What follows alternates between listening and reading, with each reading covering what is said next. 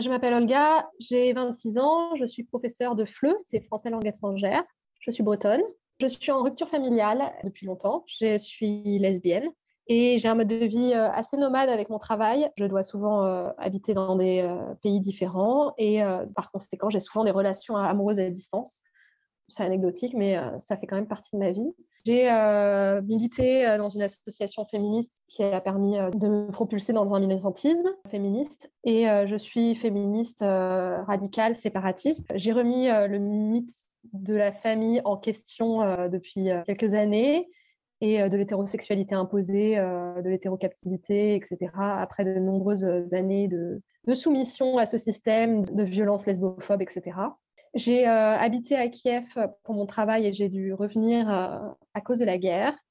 Et aujourd'hui, j'habite aux États-Unis. Donc tous ces pays m'ont fait voir des choses différentes du féminisme, j'ai envie de dire, enfin, m'ont fait avoir une perception différente du patriarcat en termes de liberté d'expression j'ai constaté que euh, sur le sujet euh, du transactivisme, euh, l'Angleterre où j'ai vécu et les États-Unis où je vis sont très très timorés à l'idée de questionner l'idéologie du genre et que c'est assez difficile de s'exprimer sur ces sujets, voire impossible.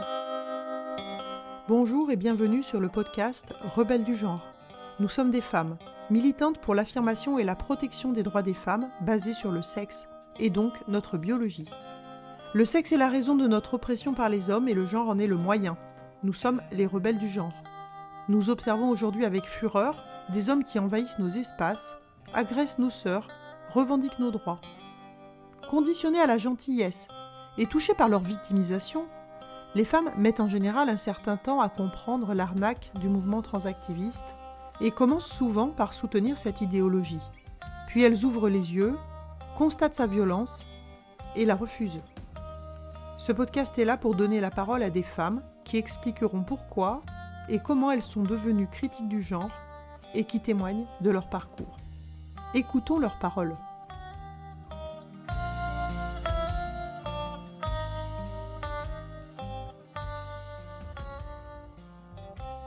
Euh, moi, comme je suis une femme et qu'on est éduqué à l'empathie, euh, comme vous avez sûrement entendu dans d'autres podcasts, je pense que j'ai été euh, très sensible aux injustices et euh, aux violences que subissent les personnes, mais aussi euh, les animaux. Je suis euh, végane et j'ai été végétarienne pendant des années. Et comme beaucoup de femmes, on a une sensibilité à la violence que les hommes n'ont pas par leur éducation. Donc, j'ai été très vite touchée par euh, la violence que subissaient les femmes. Ça a commencé, comme tout le monde, avec les enfants battus, les femmes battues, enfin comme tout le monde, comme toutes euh, les féministes, je pense, etc. Et puis, euh, peu à peu, je me suis rendu compte de choses psychologiques qui peuvent être un outil de violence.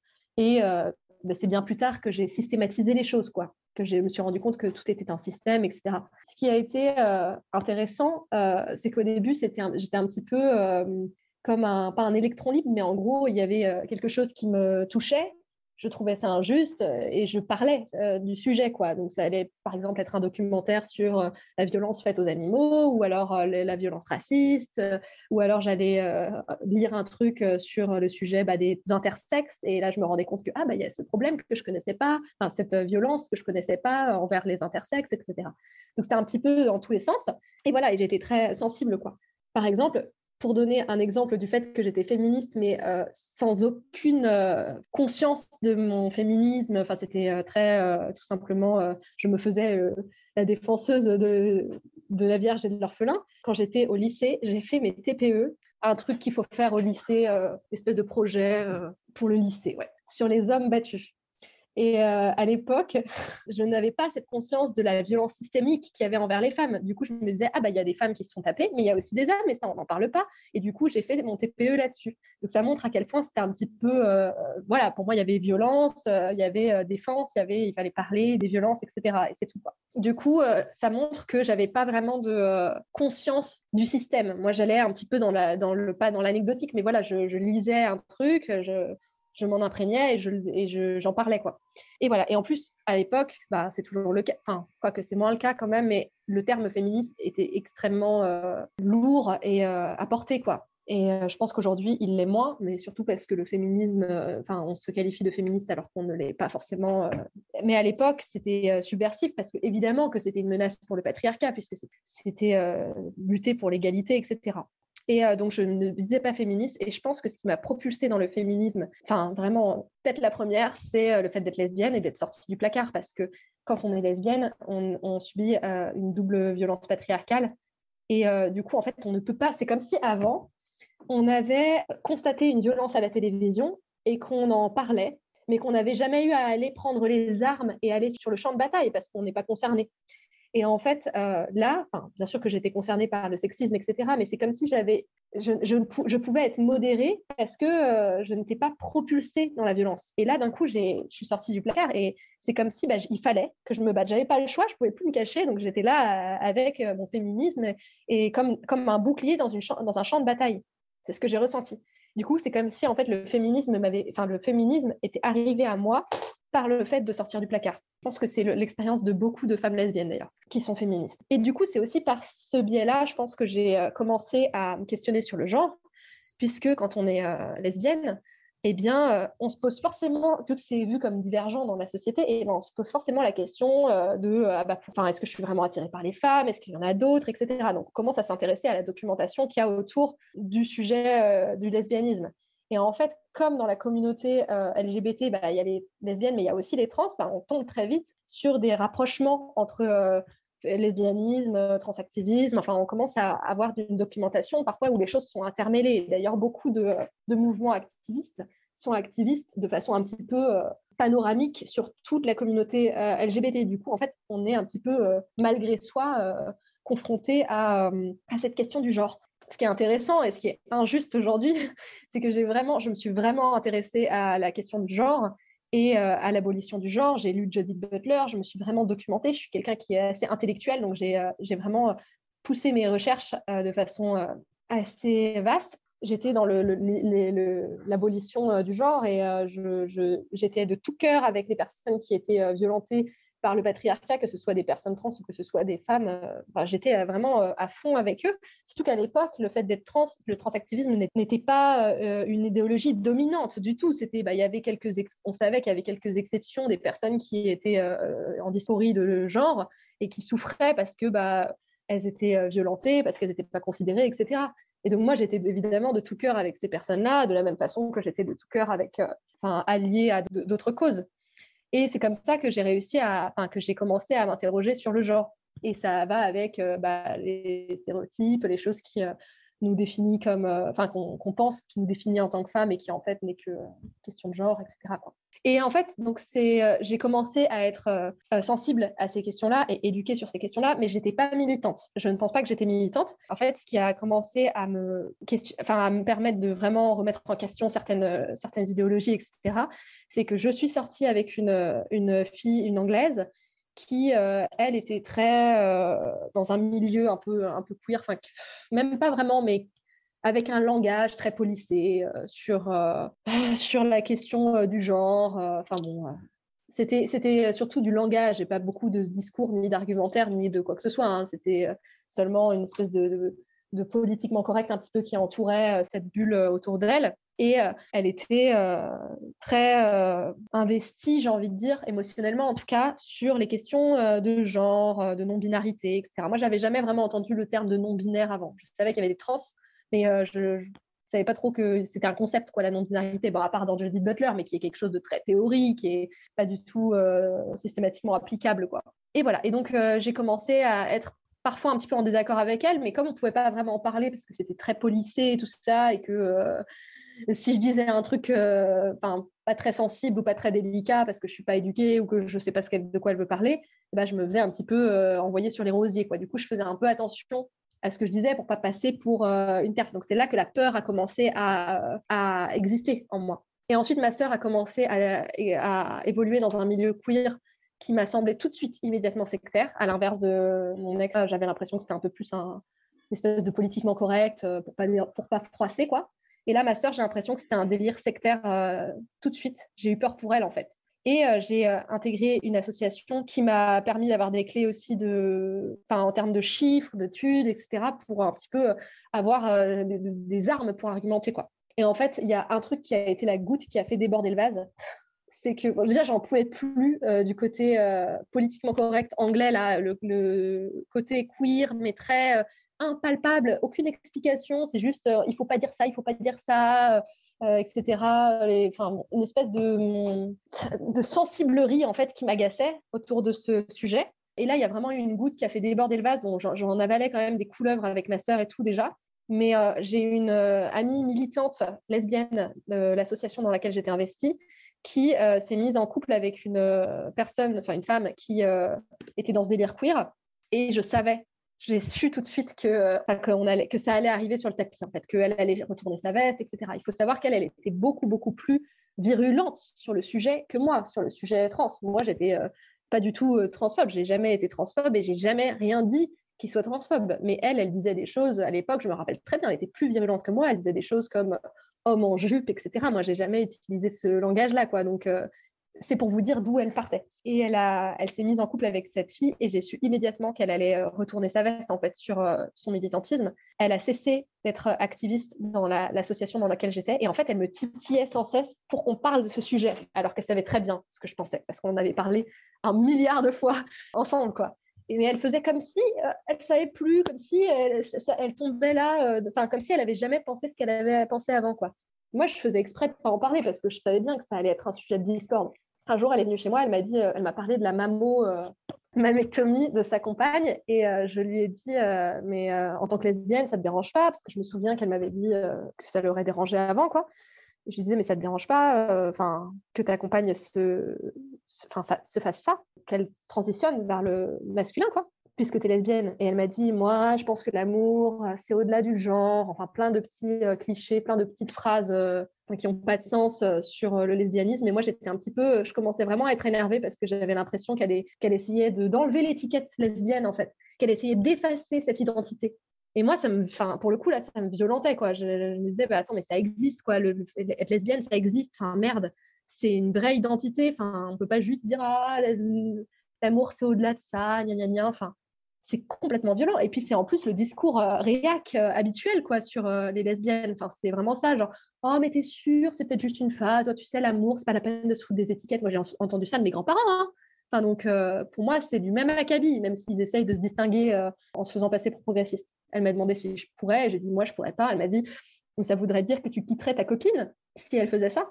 J'ai dit, bah oui, moi, je pourrais pas sortir avec une personne qui se dit homme. Enfin, non, pas possible, quoi.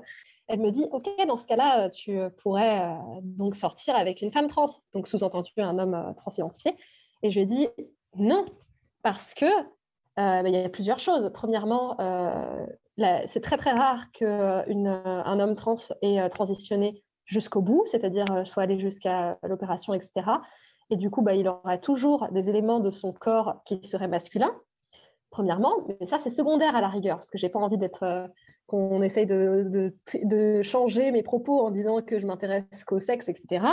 Euh, le plus important, c'est euh, que surtout, il a tout un passé. En général, les personnes qui transitionnent ou qui, qui sortent du placard en tant que trans, c'est tardif. Enfin, ils ont eu toute une vie identifiée par la société comme étant un homme ou une femme. Et donc, ça veut dire que, tout, que cette personne-là, elle, aurait eu toute une vie, plusieurs euh, décennies, où il serait, euh, par la société, perçu comme un homme.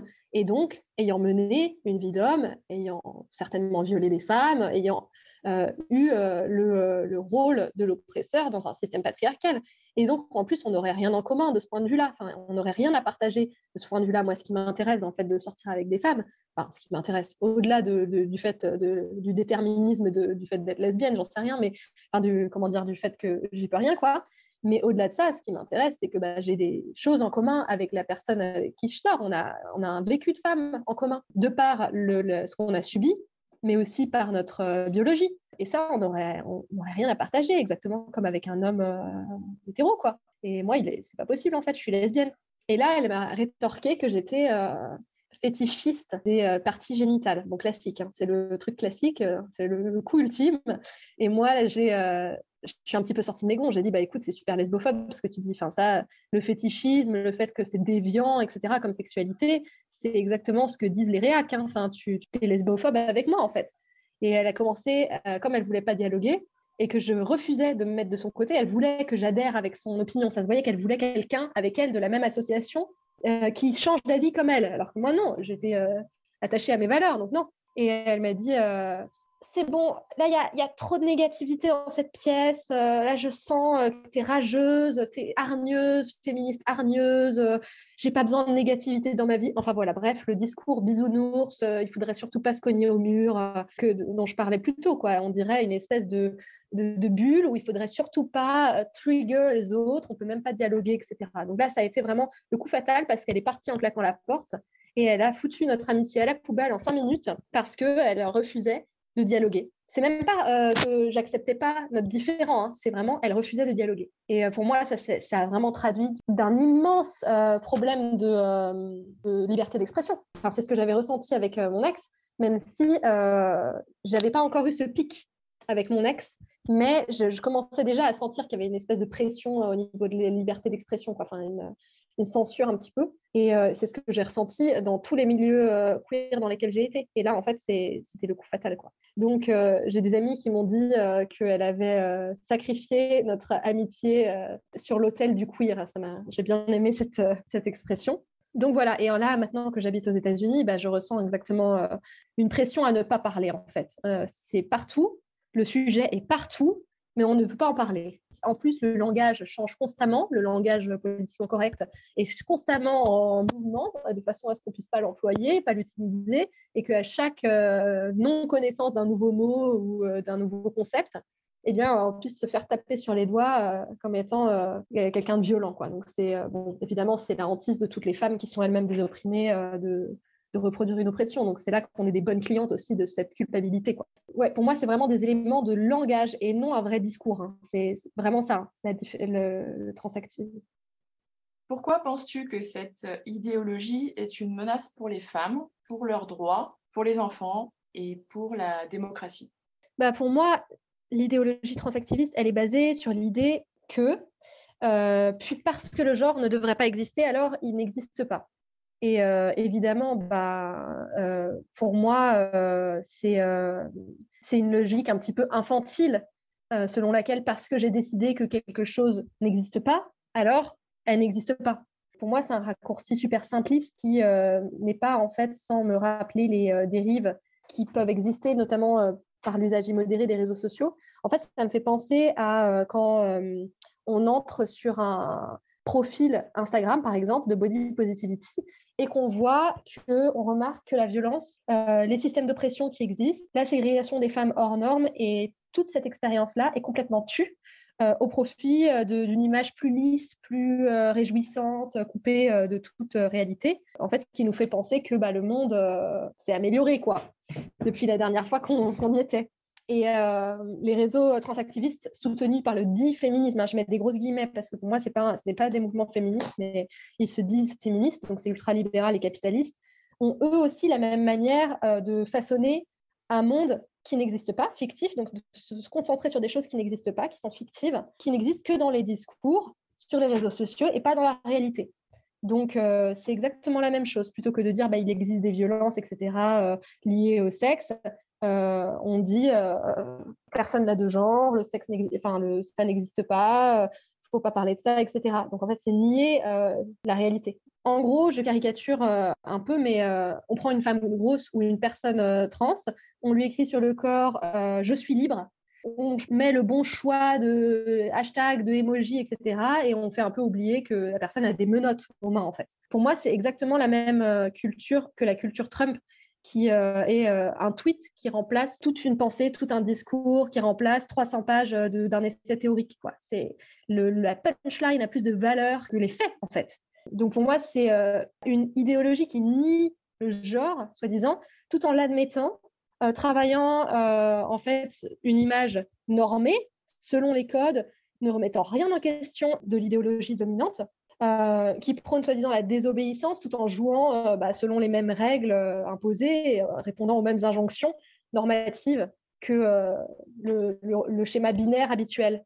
Donc, c'est une image de rébellion qui est complètement superficielle, qui est, je pense, très adolescente. C'est un peu comme de poster une photo de soi-même sur un réseau social en écrivant en légende fuck la société ou anti-système alors que le réseau social euh, est lui-même euh, complètement, enfin, l'usage d'un réseau social, c'est complètement, euh, ça fait partie du système et c'est complètement la société, quoi. Donc c'est absurde en fait, selon moi. Donc ce qui me dérange également, bah, c'est le manichéisme, et ça c'est quelque chose que j'avais dit avant, de ce militantisme, notamment sur la vision qu'ont ces militants des féministes radicales, qui associent immédiatement le scepticisme du genre au mouvement conservateur, voire d'extrême droite. Comme si en fait l'étroitesse de leur échiquier idéologique ne pouvait pas admettre qu'il y ait euh, qu'il y ait d'autres compositions possibles en fait. C'est ou bien d'un côté les progressistes, de l'autre les fachos, et euh, dans les progressistes, il y a une espèce de package qui est obligatoire, et c'est ça qui est progressiste, et l'autre package euh, qui est facho. Quoi. Et donc, le package, c'est il faut être féministe, soutien LGBT, donc transactiviste par extension, liberté individuelle oblige, pro-légalisation de la prostitution, parce que bah, liberté oblige, oblige. C'est le même délire, quoi, et favorable au porno, dit entre grosses guillemets féministe, etc. Donc, en gros, on a ce package-là, et si on, désapprouve l'un de l'une de ces composantes, on est immédiatement relégué à l'autre package qui est euh, les méchants conservateurs, racistes, phobes euh, et toutes les personnes qui remettent en question euh, package de la première catégorie. Quoi.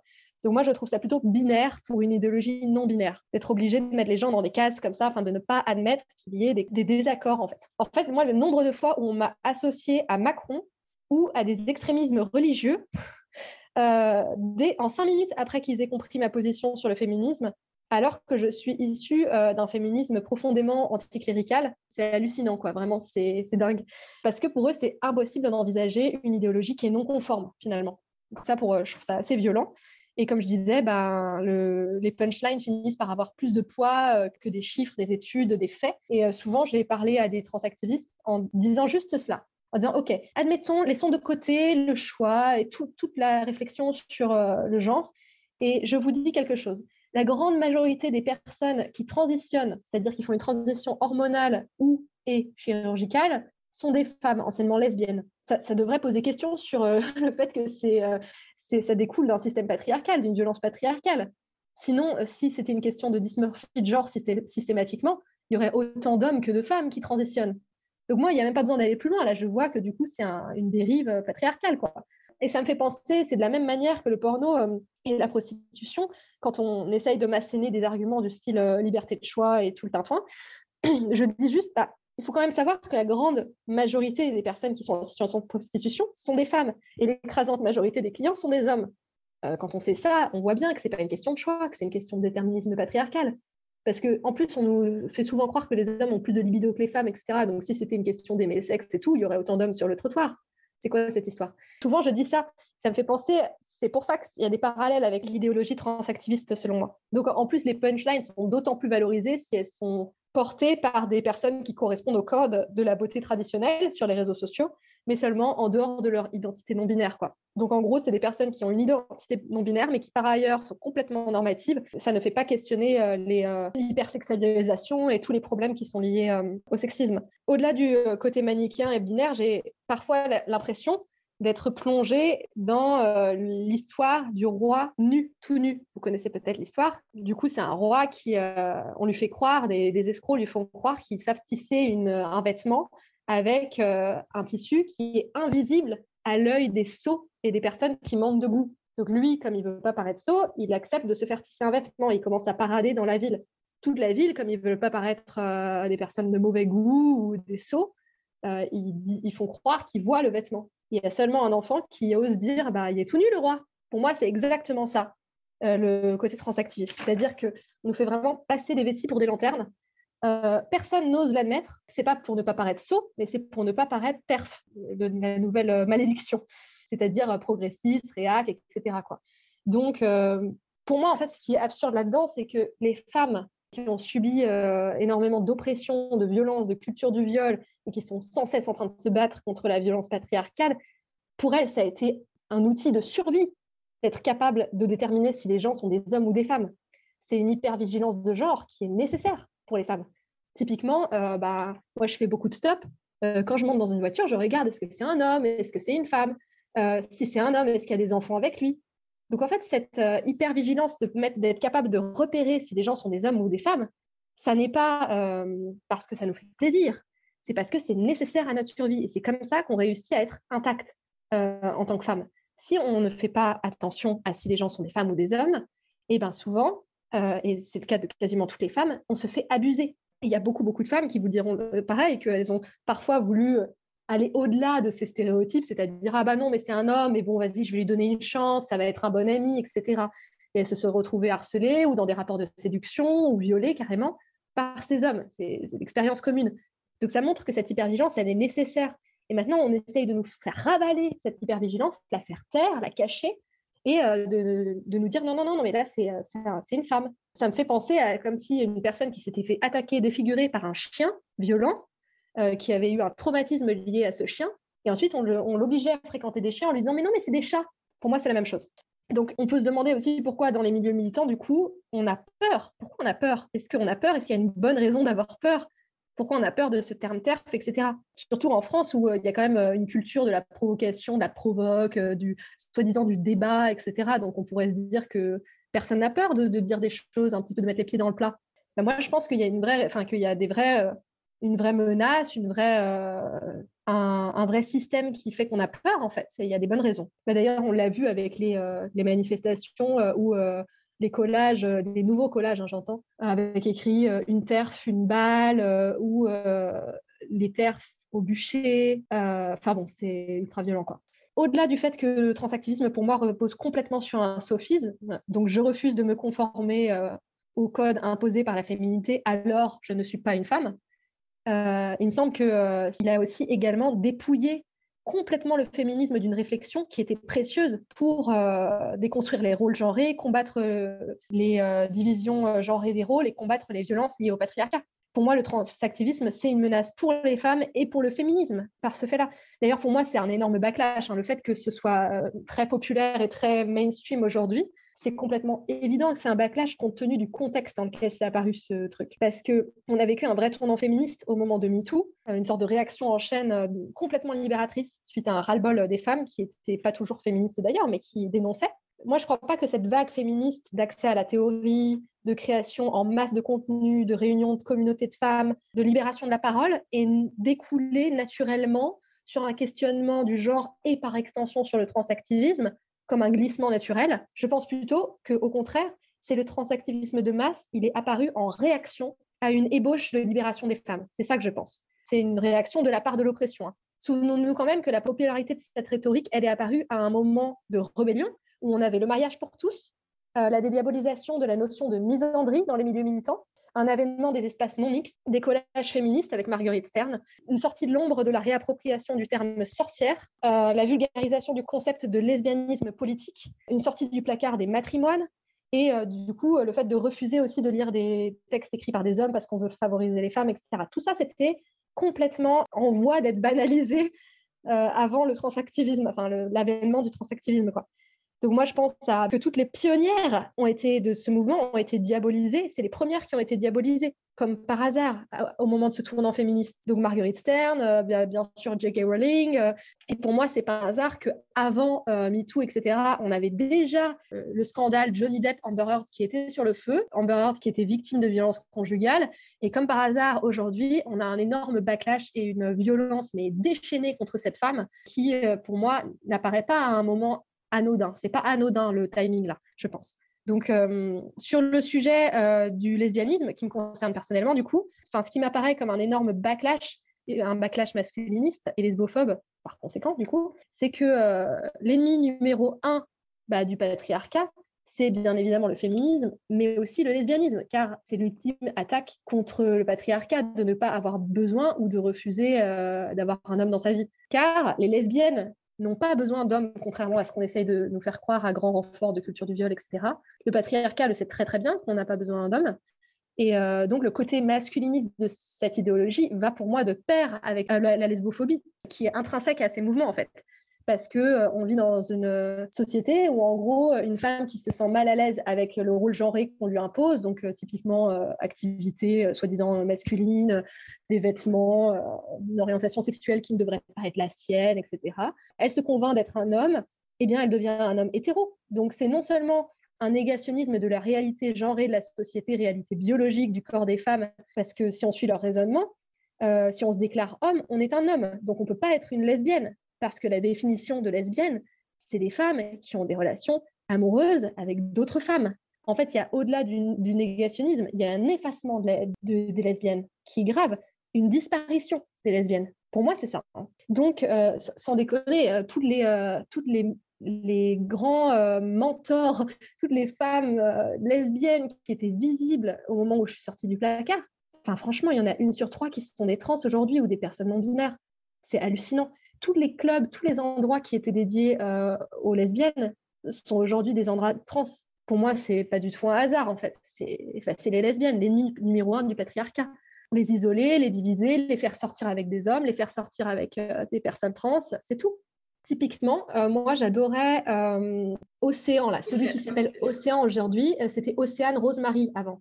C'était une, une, femme qui était chroniqueuse à la radio, moi je l'écoutais souvent, et elle était comédienne. Et euh, elle était euh, très grande gueule et en plus, elle était lesbienne invisible. Elle a fait tout un, euh, spectacle qui s'appelle La lesbienne invisible. Moi, je m'identifiais beaucoup parce qu'à l'époque, on ne captait pas du tout que j'étais lesbienne.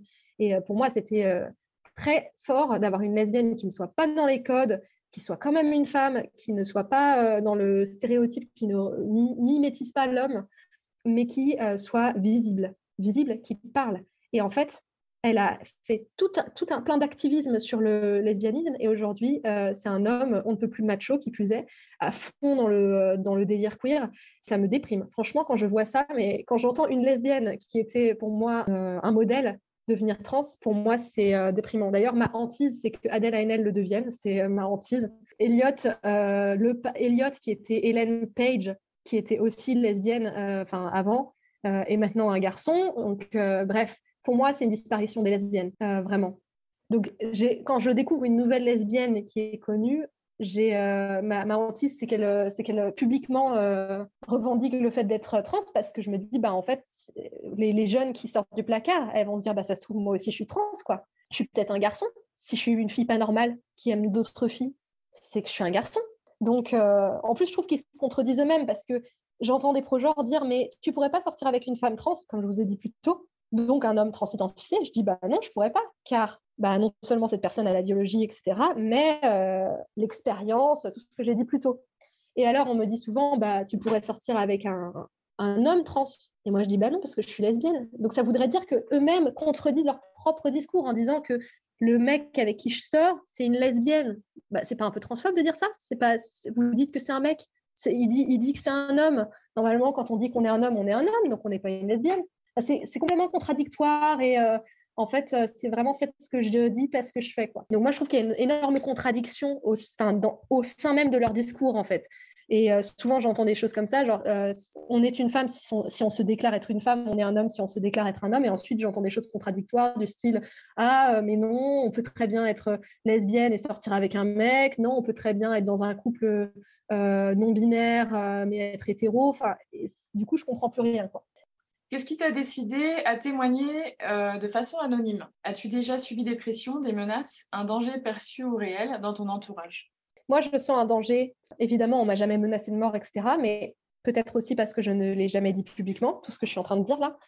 Donc, euh, je sens qu'il y a une pression dans les milieux féministes, enfin dans le féminisme, mais aussi dans la société en général, de ménager la chèvre et le chou constamment, en fait.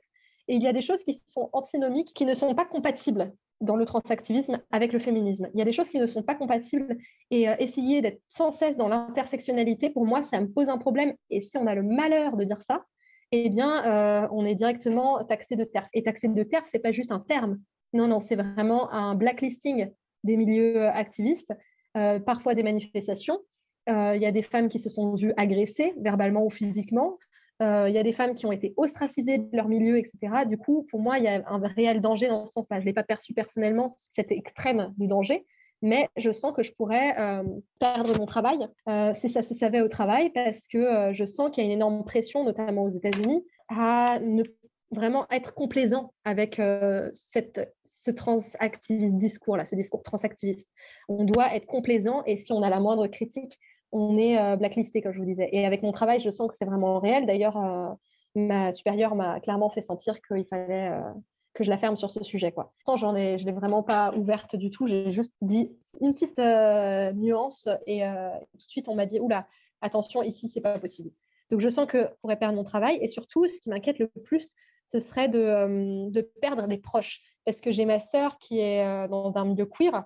Et je sais que si je lui disais ce que je pense vraiment de but en blanc comme ça, ce serait très difficile de la garder dans ma vie parce qu'elle est dans un milieu très sectaire, là, comme je vous disais, et donc c'est tout ou rien. quoi. C'est comme ce que j'ai vécu avec mon ami dont je vous parlais plus tôt. J'ai l'impression qu'on peut très vite être isolé, perdre des proches, perdre des amis, et euh, dans le pire des cas, perdre son travail. Et euh, je sais qu'on peut trouver d'autres communautés, etc., mais ça n'empêche que j'ai pas envie de vivre ça, en fait. En fait, j'ai envie qu'on continue à écouter ce que je dis en termes de féminisme, et je sais que si je dis euh, ce que je pense sur le transactivisme, on écoutera plus ce que je dis en termes de féminisme. On me qualifiera de, conservatrice. As-tu une anecdote à raconter sur un événement qui t'a marqué concernant la transidentité ou le transactivisme? J'ai commencé à être très sceptique du transactivisme, enfin vraiment rebelle, quand euh, ma sœur a commencé à être dans ce, cette communauté-là. C'est une grande coloc euh, dans laquelle elle habite, euh, où tout le monde est queer. Ils ne sont pas queer en arrivant, hein. enfin, ils n'étaient pas, pas queer en arrivant, mais ils le sont devenus en y étant, ce qui est pour moi un signe d'un milieu sectaire quand même. C'est que tout le monde se transforme en trans comme par hasard au bout de quelques mois de, dans ce milieu. Donc, pour moi, c'est vraiment un red flag. Et en fait, j'ai senti, j'ai commencé à sentir que ce, cette communauté était hostile envers moi quand ils ont compris dans quelle association je militais. Donc, j'ai vu qu'il il y avait quand même une, une volonté de me, de me, mettre de côté. Avec ma sœur, j'ai souvent essayé d'argumenter. Bah, ils sont évidemment pro-prostitution et compagnie. Enfin, c'est le délire total. Quoi. Et j'ai essayé d'argumenter avec ma sœur parce que je pense sincèrement qu'elle est victime de ce milieu, qu'elle est brainwashée. C'est ce que je pense. Et euh, du coup, j'essaye d'argumenter avec elle euh, sur ce sujet. Et à chaque fois, elle comprend, elle entend ce que je dis et elle n'a pas d'argument à redire, comme si elle était convaincue. Et elle me rappelle une demi-heure après et elle me dit tout un tas de trucs qu'elle répète comme un perroquet, parce qu'elle en a parlé à sa, à sa coloc ou à son coloc. Et ils lui ont dit quoi me répondre. Quoi. Là, j'ai commencé à être vraiment inquiète. Et en fait, ce qui m'a inquiétée, c'est que ma sœur, elle était dans une, euh, un choix d'abstinence, enfin, d'abstinence amoureuse et sexuelle parce qu'elle était euh, hétéro, et enfin, elle elle est, bi, mais elle avait que des relations hétéro, et elle était euh, malmenée par sa vie hétéro. Enfin, elle était euh, toute cassée, quoi. Donc, elle a décidé, au moment où MeToo est apparu et tout, de voilà d'arrêter en fait avec les mecs, parce qu'elle se sentait mal. Et en fait, peu à peu, elle a commencé, dans leur colloque, soi-disant, ils n'acceptaient pas d'hommes au début. Maintenant, c'est pas d'hommes cis, donc il y a des hommes. Et euh, au début, ils étaient pro non-mixité, tous misandres, etc. Et au fur et à mesure, ils sont de mixité choisie, ils sont plus misandres, le nouvel ennemi, c'est les cis, etc. Et en fait, euh, je savais qu'elle était, qu'elle voulait plus fréquenter d'hommes, amoureusement parlant. Et il s'est passé un truc qui m'a vraiment choquée, c'est que du coup, son coloc qui est arrivé en tant que mec, hein, mec total, et il est arrivé en tant qu'homme. Et euh, en fait, au bout de quelques mois, il a commencé à porter des euh, boucles d'oreilles longues, euh, etc.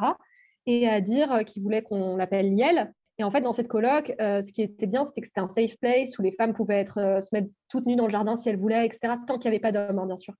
Et évidemment, quand il a commencé à avoir des hommes, c'était la débandade, mais sauf que c'était des hommes qui se disaient non-binaires. Donc, moi, j'ai vu ce mec se balader dans le jardin à poil, j'avais son paquet sous les yeux, et on, me demandait de faire croire que ce n'était pas un homme. Donc déjà, c'est choquant quand même, soi-disant dans des espaces euh, où on peut être safe et tout ça. Il faut savoir que ce mec euh, est couturier et il fait des, euh, des corsets et des harnais, des sous-vêtements type sadomaso. Tout le monde dans ce milieu-là en porte et dit Ah, c'est trop cool, j'ai mon corset, il est trop beau, j'ai mon harnais, il est trop beau et tout ça. Et moi, je dis Mais c'est l'imagerie, c'est de l'imagerie pornographique de, de violence, quoi, master me dit euh, mais non, on peut euh, se réapproprier son corps, etc.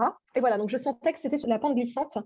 Et en fait, un jour, euh, ce mec qui maintenant, il faut prétendre que c'est une femme, il n'a pas transitionné ni rien, hein, Il a invité ma sœur à faire une sex party, c'est-à-dire une partouze, une orgie, quoi. Et il lui a dit, tu vas voir, ça va te réconcilier avec le sexe, tu vas te réapproprier ton corps. Enfin, au début, elle a dit non, hein, mais il a insisté en disant, ah, moi, je pensais que c'était parce que c'était un safe place, tu avais besoin, je pensais de, etc. Donc là, il lui a fait de la rhétorique.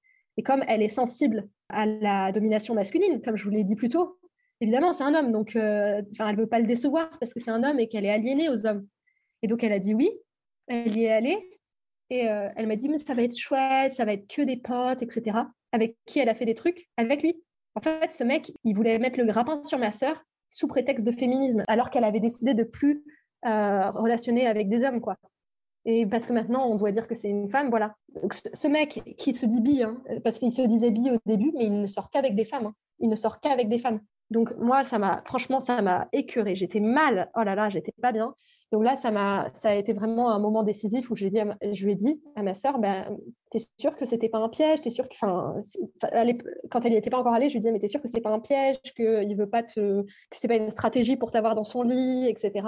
Donc voilà, j'étais très choquée. C'est pas la, la première fois qu'il se passe un truc comme ça. Pareil, elle est sortie avec une euh, fille après avoir décidé de faire du lesbianisme politique. Elle est sortie avec une fille et euh, finalement, cette fille, entraînant dans ce milieu-là, euh, maintenant, c'est un garçon. Donc en fait, elle n'a pas du tout réussi à sortir euh, du, l'hétéro-patriarcat. Quoi. En fait, elle y est engluée. Et on essaie de lui faire croire que c'est ça. ils vont à des cabarets, ils font des photos nus, ils font des... Enfin, c'est, c'est tout ce qu'il y a de plus sordide. Seulement, on prend le même système, on change les étiquettes, on prend le même système d'objectification des femmes, on met féministe euh, à la place, et c'est tout, quoi. Donc, en fait, elle n'est elle est pas sortie de l'auberge. C'est ça qui est horrible. Et en plus, comme c'est un milieu sectaire, c'est ce que je disais, ils ne voient personne. C'est un espèce de huis clos, ils évoluent entre eux, il n'y a jamais d'interaction avec le monde extérieur, etc. Tous les milieux où ils vont, c'est des gens qui, ont, sont dans le même délire. Du coup, pour moi, il y a vraiment, euh, c'est, difficile de s'en sortir. Voilà, donc ça, c'était l'anecdote que j'avais à raconter. As-tu quelque chose à ajouter? J'aimerais bien dire que c'est euh, pour euh, avoir plus d'anecdotes qui corroborent ce que je dis et mon expérience j'ai l'impression que mon expérience, elle est banale en fait. Enfin, quand j'écoute les podcasts de, euh, de Rebelles du genre, je, c'est, ce que j'ai vécu. C'est, j'ai l'impression de, d'entendre la même chose à chaque fois, enfin, d'entendre mon expérience. quoi. Donc en fait, quand la parole commence à se libérer, en fait, on se rend compte qu'on a toutes les mêmes expériences, qu'on a toutes les mêmes anecdotes et qu'on a toutes le même vécu. Et du coup, j'invite vraiment à écouter d'autres euh, podcasts, enfin d'autres épisodes de ce podcast, de façon à avoir plus de, euh, d'anecdotes, d'exemples qui corroborent ce que je dis, parce que ben, je dis des choses qui parfois sont théoriques, mais en fait, euh, il y, a beaucoup de femmes qui euh, ont vécu des, choses qui le confirment. Merci d'avoir écouté notre parole et n'hésitez surtout pas à partager le plus largement possible. S'il vous plaît, signez la Déclaration des droits des femmes basée sur le sexe, womensdeclaration.com. Rejoignez-nous, n'ayez plus peur. Ensemble, nous ferons changer les choses. Si vous souhaitez témoigner, contactez-nous. Et à bientôt pour un nouveau témoignage de Rebelles du genre.